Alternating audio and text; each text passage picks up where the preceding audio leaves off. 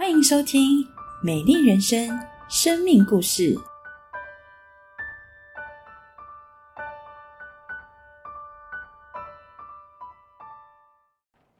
Hello，大家好，我是怀萱。感谢神让我有这个机会，能与各位分享神在我生命中的恩惠以及奇妙可畏的作为。一九九九年大学三年级的我，在公馆街头拿到了一包面纸，面纸上写着“耶稣爱你”。当时深陷情感困扰的我，不知为何觉得很温暖、很感动。于是当晚我就来到了台北合一堂。在欢乐的团康活动后，有位姐妹告诉我：“若有人在基督里，他就是新造的人。”旧事已过，都变成新的了。在追求享乐的大学生活中，我感觉到空虚、懊悔。我非常期待得着全新的生命，于是我打开心门，接受耶稣成为我的救主。从那一天开始，我被神深深的吸引，在神的恩典保守下，两周后我就稳定参加学生团契。主日以及祷告会，二十多年来在合一堂长大的日子很幸福。牧者、辅导、小组长用上帝的话语来喂养我、教导我、责备我，使得原本脾气暴躁、愤世嫉俗、自卑自怜的我，生命有了一百八十度的大转变。而神也怜悯我，让我在这个时间点能够认识他。因为随之而来的是一个意想不到的大风暴。信主一个月后，与我同住的好友因失恋，常躲在台南家中伤害自己。我苦劝他回来复学，他却在我们的租屋处走上绝路。当时发现他上吊的人是我，我在近乎崩溃下叫了救护车。然后全身发抖的等待救援，我也大声呼求：“主啊，救我！主啊，救我！”我无助的打电话到教会，恰巧董牧师接到我的求救电话。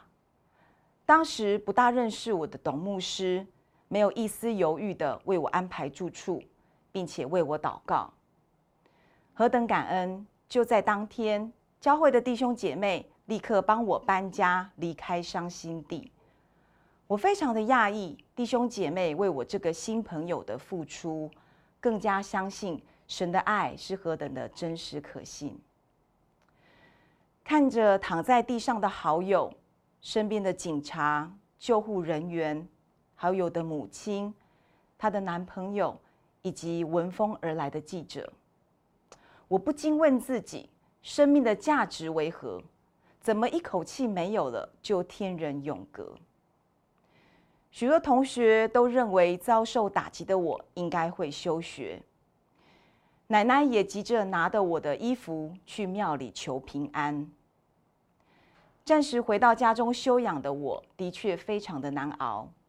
白天我看到阳台门把都会害怕的发抖，眼前也随时出现惊悚的画面。夜晚经常想起同学们的闲言碎语，好友是否因为怀孕而轻生？好友的离去是意外吗？会不会是他杀呢？我也深深自责，为什么没有及早发现？为什么没有办法救他？这一大堆可怕的想法，把我吓得睡不着觉，也压得我喘不过气来。但感谢神。教会的辅导时时关怀我，为我祷告。我也谨记小组长的交代，每天持续的读圣经，紧抓住上帝。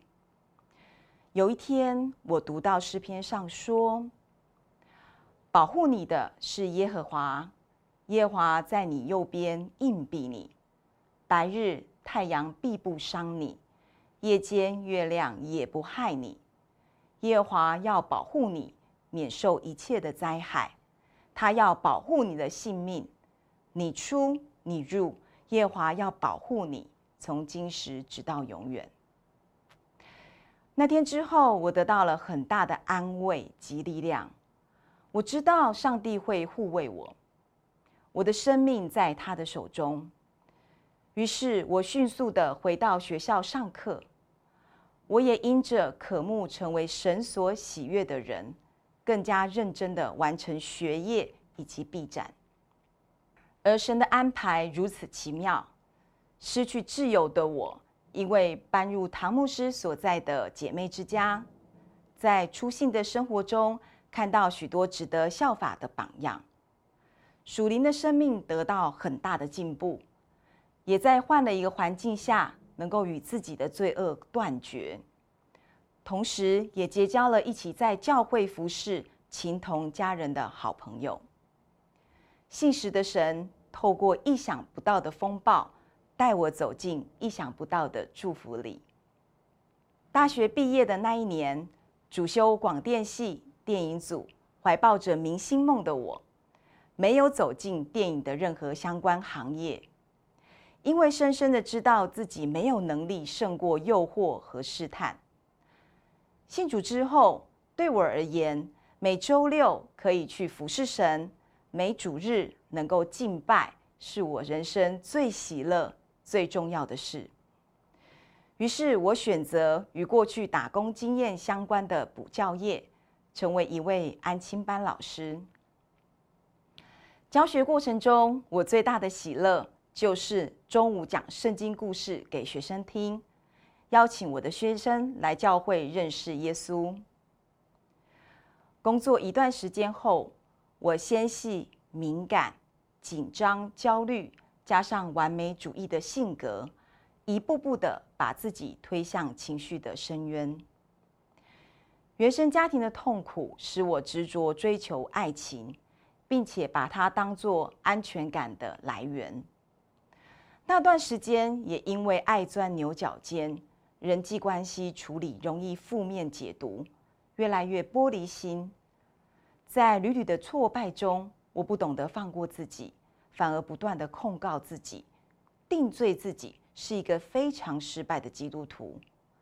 严重的时候，脑子一次有八件事在转，不仅经常哭泣，而且无法睡觉。记得有一天，我告诉辅导，我觉得自己就像是行尸走肉，五脏内腑都腐烂了。辅导建议我去看身心科。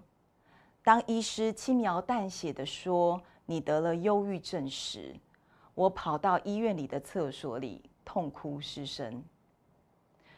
当时忧郁症的相关知识不普及。成为一位老师，有这样的疾病是不可告人的。况且我当时也是儿童主日学的老师，这让我的世界很崩溃。药物的副作用很大，使我嗜睡，并且抑制了我的情绪。它让我不再哭泣，却也笑不出来，整天像是游魂似的。我生气的质问上帝。我这么认真服侍主，为什么会发生这样的事？我为主斩断错误的情感，为什么我要的情感迟迟不来？我也问神，为什么别人总是这么的坚强优秀，我就是这么的糟？神对我的愤怒、抗议、质问，没有立即的回复，甚至保持沉默。但他的恩典却从来没有断绝，而且总是够我用的。当时在公司有一位阳光开朗的基督徒大姐姐，时常邀请我一起祷告。听说我多运动、晒太阳，病会好，她就每天约我到公园里晒太阳，再一起去上班。她时常担待我这个职场新鲜人做事不周全。人际不周到的地方，在工作上也经常维护我、开导我，在那一段灰暗的日子里，成为支持我继续上班的动力。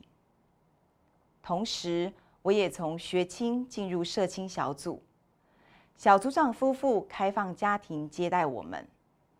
每周弟兄小组长亲自料理美食招待，姐妹小组长用爽朗的笑声与真诚的祷告接纳陪伴我。我在小组得到了家的温暖，以及继续跟随神的勇气。